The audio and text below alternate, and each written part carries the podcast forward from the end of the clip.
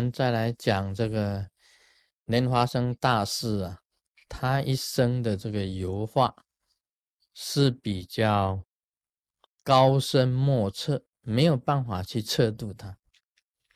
我们晓得这个佛陀一生的油画，我们也可以讲是不可思议呀，不能够去测度它。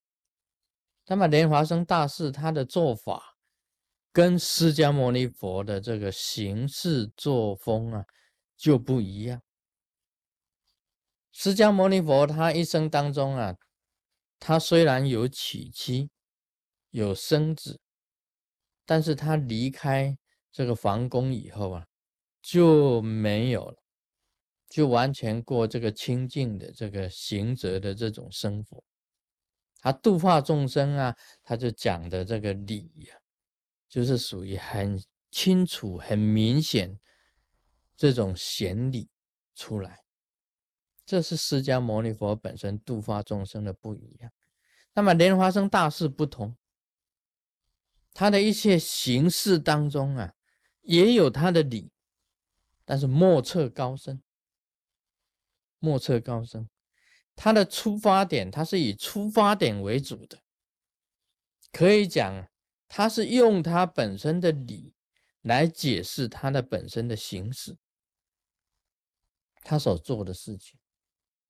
比如以前这个达成仁波切来皈依啊，我的时候啊，就达成最早的一个仁波切来皈依啊。那么我就跟他讲，这个莲师啊，莲花生大士啊，有五个佛母啊。我跟他讲有五佛母，是吗？我们问他了，他说何止五个啊？不只是五个，因为五佛母是比较有名的啊，五佛母，其他比较没有排名的有四十几个啊，他有四十几个妻子。可以讲说，莲花生大士他本身有四十几个妻。我们一听哦，弄刚气了。嗯，怎么一个修行人他有四十几个妻子呢？这是怎么一回事？那你看了这个佛典密教的典籍以后，你就知道，假如你是以度化众生。你能够用你自己最好的方法去度化对方的话，那就变成好像是说，那是一种菩提事业，也就是一种菩提事业。所以莲花生大士本身他娶妻子，并不是在他的世俗的遗忘上来受用妻子。不是以世俗的欲望来受用妻子，而是以菩提事业来度化，这个就是不一样的地方。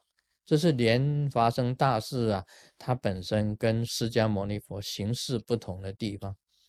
他密教的方法，他以密法本身度化众生，这是他形式上的无法测度。另外有一点呢。我们晓得五戒啊，佛教五戒当中啊，第一个戒，第一个很重的戒就是杀生，杀生的戒是最重的。但是莲花生大士他在他的行化当中，他有杀生，他有杀生。但是别人讲说，哎，你莲师啊，莲花生大士，你怎么可以杀生呢？在我们讲，那是罪大恶极的事。杀生是第一重戒，你一个修行人，你怎么可以杀生呢？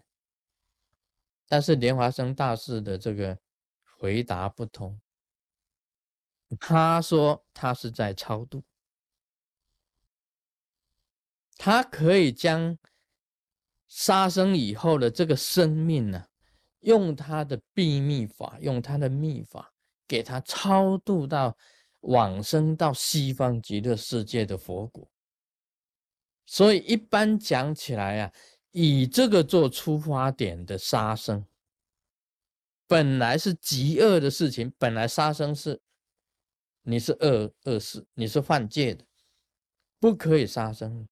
但因为莲华生大师的杀生，把他的神识送到西方极乐世界。就变成极善，所以由极恶转化成为极善，杀生就不是恶，他就不是恶了。这是莲花生大师无法测度的地方，所以他往往啊把这个魔消灭掉，这个魔啊给他杀掉。你是一个大力鬼王，我把大力鬼王杀掉，然后把你的神识转化超度往生到西方极乐世界，把你的业障清净，然后把你送到西方极乐世界。你说这样子做呢，是大善还是大恶呢？把一个一个魔啊消灭掉，然后把他的神识清净送到西方极乐世界。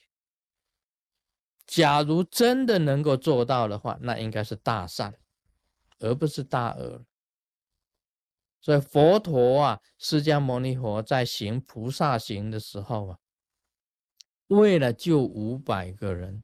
那么杀了几个强盗，释迦牟尼佛也做也犯了杀生的事情，但是他的出发点，我是要救五百个人，救五百个人，所以杀了强盗。那么这个是菩萨菩萨行，虽然杀生是很恶的事情，在五戒里面排第一名，但因为杀了这个人，反而可以救五百个人。杀了一个人，反而可以救五百个人。那到底杀不杀呢？所以站在这里讲起来，这个时候的杀生反而是大善，而且是菩萨行。莲华生大士是这样子的：杀了这个不好的，消除他的业障，把他的神识送到西方极乐世界。所以这个反而是由大恶转化成为大善。这个不同，这个是菩提事业。所以莲华生大士他一生的这个游法，让你所看到的跟我们本身呢的看法不一样啊。一般凡夫的看法认为说，哎，我们守五戒就是绝对不能杀，但是他有很高超的秘法，能够超度他们，能够超度他们。所以他是属于啊特殊的，所以我们讲说这是莲华生大师无法测度的地方，无法去去测度的地方。所以他翻转，也就是把五界当中的任何一种东西都可以把它翻转，变成清净的。本来是污秽的，就变成清净。可以讲啊，就是出污泥而不染。同样处在这个娑婆世界的世俗之中啊，形式跟世俗的都一样，但是他的行为一切都是清净。为什么会这样？是因为他的秘法本身很高超，他能够转化，他能够将极恶的事情转化成为极善的事情。所以密教啊，它能够落实。能够吃分的东西就是在这里，它能够清净，能够超度，能够消除业障，变成把最不好的东西变成最好的东西。这分数的道理也是在这里，也是在这里。所以莲花生大师所传下来的密教，跟一般显教本身的形式稍微不同，但是密教。莲师的密教，其出发点还是清净的。Om Mani Padme Hum。